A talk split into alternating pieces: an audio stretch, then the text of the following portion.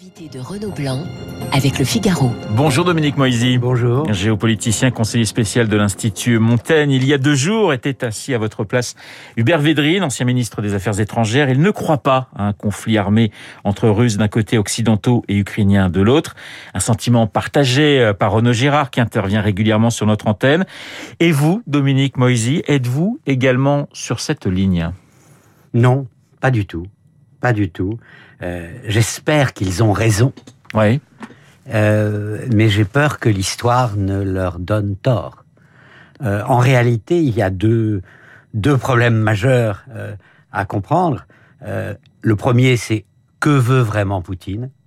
Et le second, qu'est-ce que nous, nous pouvons faire? Alors, qu'est-ce que veut Poutine? Certains mettent en avant le fait qu'en réalité, euh, ce sont des considérations de politique intérieure qui Oui. dominent chez lui.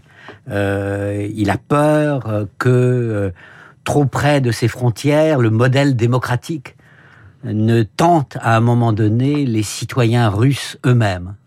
D'autres disent il veut laver l'humiliation euh, des années 90. D'autres encore disent euh, non, euh, ce qu'il veut, c'est empêcher l'encerclement de la Russie par un OTAN qui se rapprocherait davantage.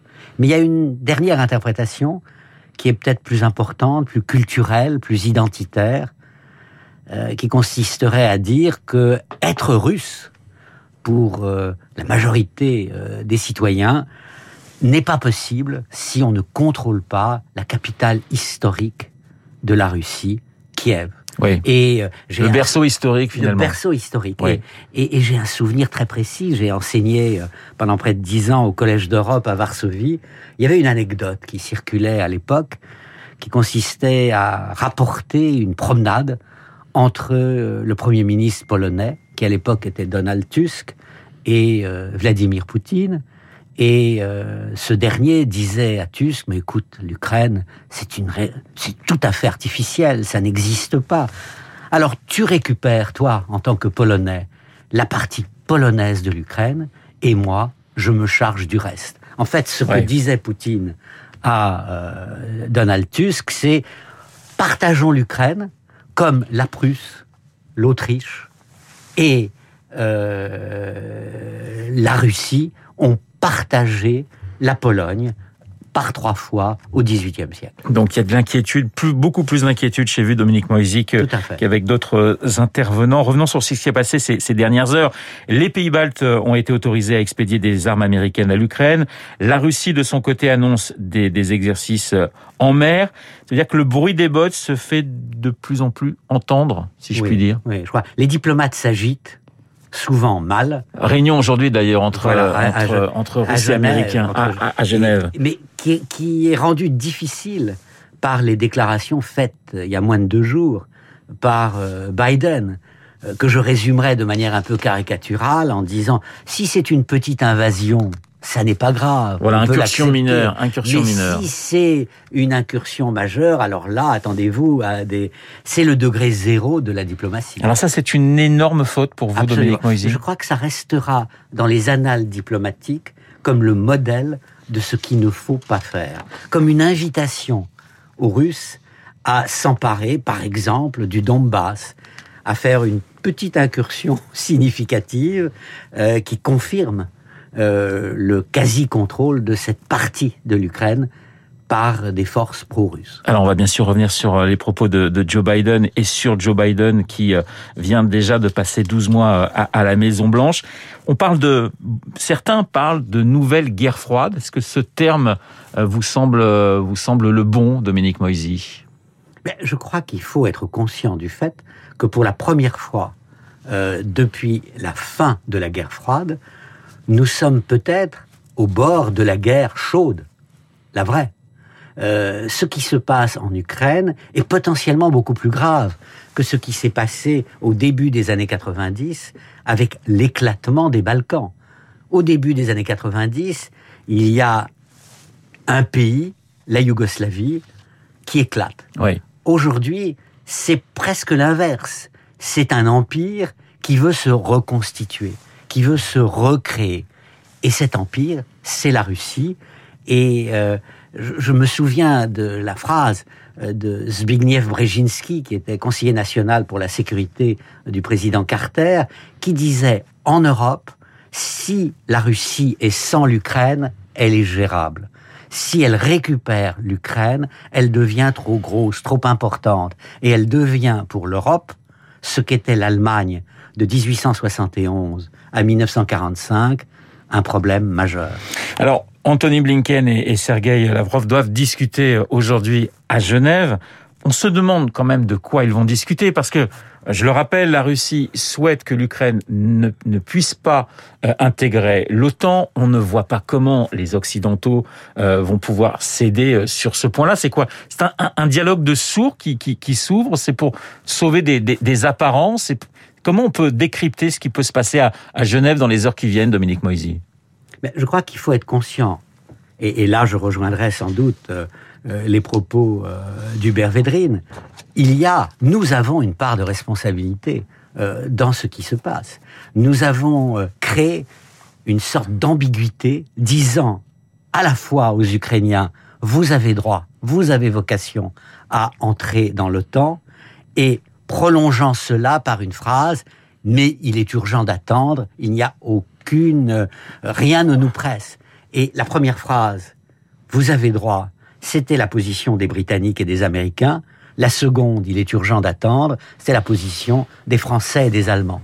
Ben, aujourd'hui, les Russes, bien entendu, exploitent notre ambiguïté que j'appellerais destructrice. L'Europe est pour vous diviser l'Europe de l'Est, l'Europe de l'Ouest Je parle à l'intérieur de l'Union européenne. On a le sentiment, on voit les pays baltes qui sont très inquiets de la situation, euh, la Pologne également qui qui qui qui, s'inquiète de, de voir autant de troupes russes euh, euh, pas très loin finalement de, de, de, sa frontière.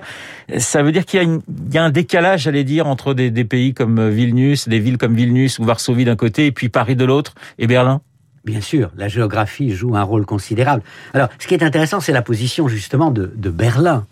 Euh, les, Allemands euh, sont inquiets, euh, tiennent des propos relativement fermes à l'égard de Moscou, mais ils sont vraiment en première ligne. Est-ce qu'ils vont suspendre le pipeline Nord Stream 2 Mais à quel coût?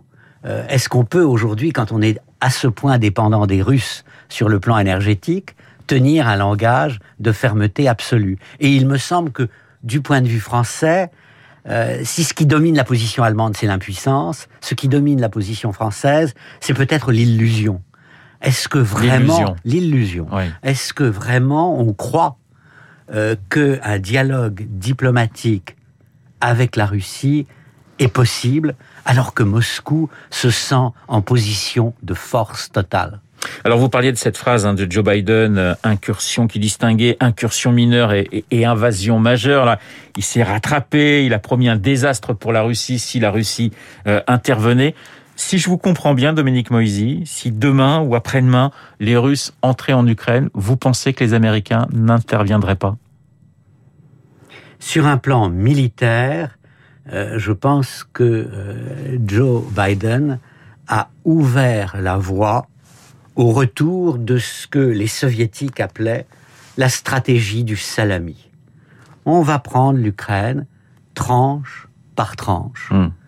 Et euh, c'est ce à quoi nous sommes confrontés. Les Russes ont l'impression que le moment est venu pour eux de réécrire l'histoire, de faire en sorte comme si l'empire soviétique ne s'était pas effondré en 1991. Vladimir Poutine d'un côté, Joe Biden de l'autre, il vient de fêter sa, de souffler même sa première bougie à, la Maison Blanche. Un, Joe Biden enlisé selon la, presse française.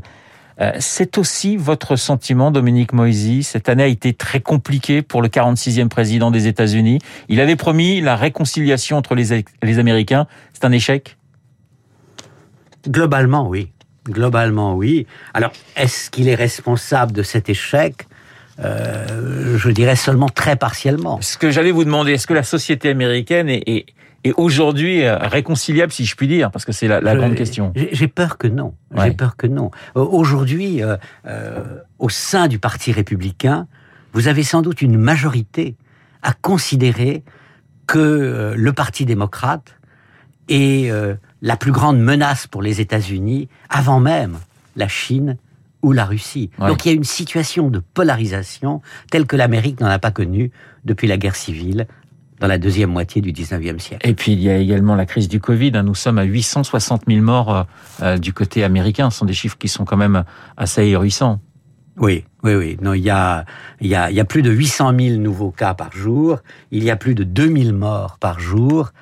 Euh, le, le, bilan euh, n'est pas bon. Dominique Moisy, on compare, on commence à comparer euh, Joe Biden à Jimmy Carter, notamment sur, euh, on se souvient de l'échec de Jimmy Carter, notamment sur la crise, la crise avec l'Iran. Est-ce que ça vous semble judicieux aujourd'hui de faire le, parallèle entre ces deux présidents euh, démocrates? Ils sont très différents. Oui. Euh, Jimmy Carter euh, était un homme dominé par des considérations morales, un homme d'ailleurs d'une grande qualité, euh, mais qui se perdait dans les détails euh, et qui a échoué euh, sur des dimensions essentielles. Vous avez dit l'Iran.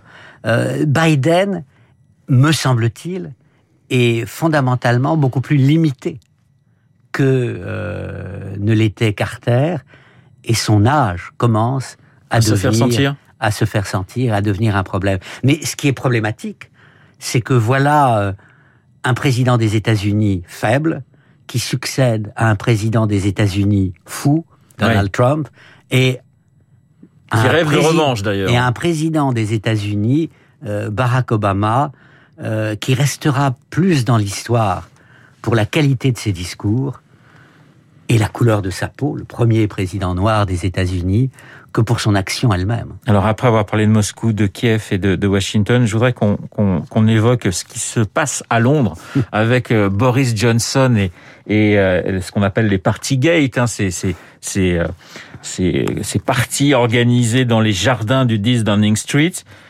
Alors, ce qui est assez incroyable, c'est qu'on imaginait que chez les Britanniques, bon bah ça allait, ça allait sauter tout de suite, Johnson avec ce type de révélation, et il semble résister. Il y a un côté presque inoxydable chez Boris Johnson. Il est jusqu'à un certain point. Jusqu'à un certain point.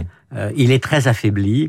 Il a réussi à dire attendons la publication du rapport de Sue Gray, on va voir. C'est la semaine prochaine. C'est la semaine prochaine, mais il est dans une position de très grande faiblesse.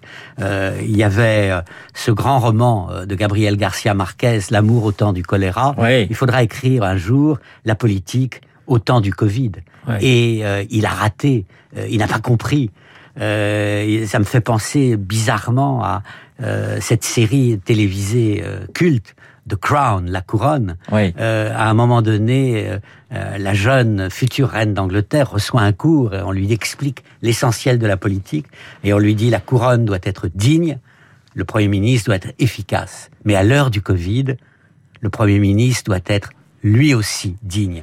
Et il ne l'a pas été et son entourage s'est comporté de manière offensante pour la population britannique dans son ensemble. Et la levée justement des restrictions à Londres et, dans tout le pays concernant la crise sanitaire, c'est une décision qui est pour vous plus politique que, que, sanitaire justement, Dominique Moisy? On peut le craindre. Euh, il y a trop d'incertitudes encore, mais effectivement, il dit, il détourne l'attention. Il fait plaisir aux Britanniques après les avoir fait souffrir et humilier inutilement.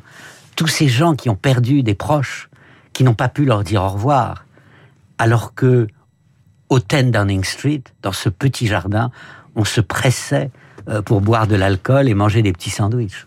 C'est la semaine donc la, semaine prochaine sera la semaine de, tous les dangers. La semaine de tous les dangers pour Boris Johnson. Vous confirmez? Au bout du compte, je pense que même s'il survit, ce sera dans un très grand état de faiblesse et il ne rebondira pas. Merci beaucoup Dominique Moisy d'avoir été euh, ce matin mon invité pour euh, évoquer eh bien tous ces dossiers internationaux euh, qui sont extrêmement inquiétants pour pour certains. Il est 8h29 dans un instant l'essentiel de l'actualité.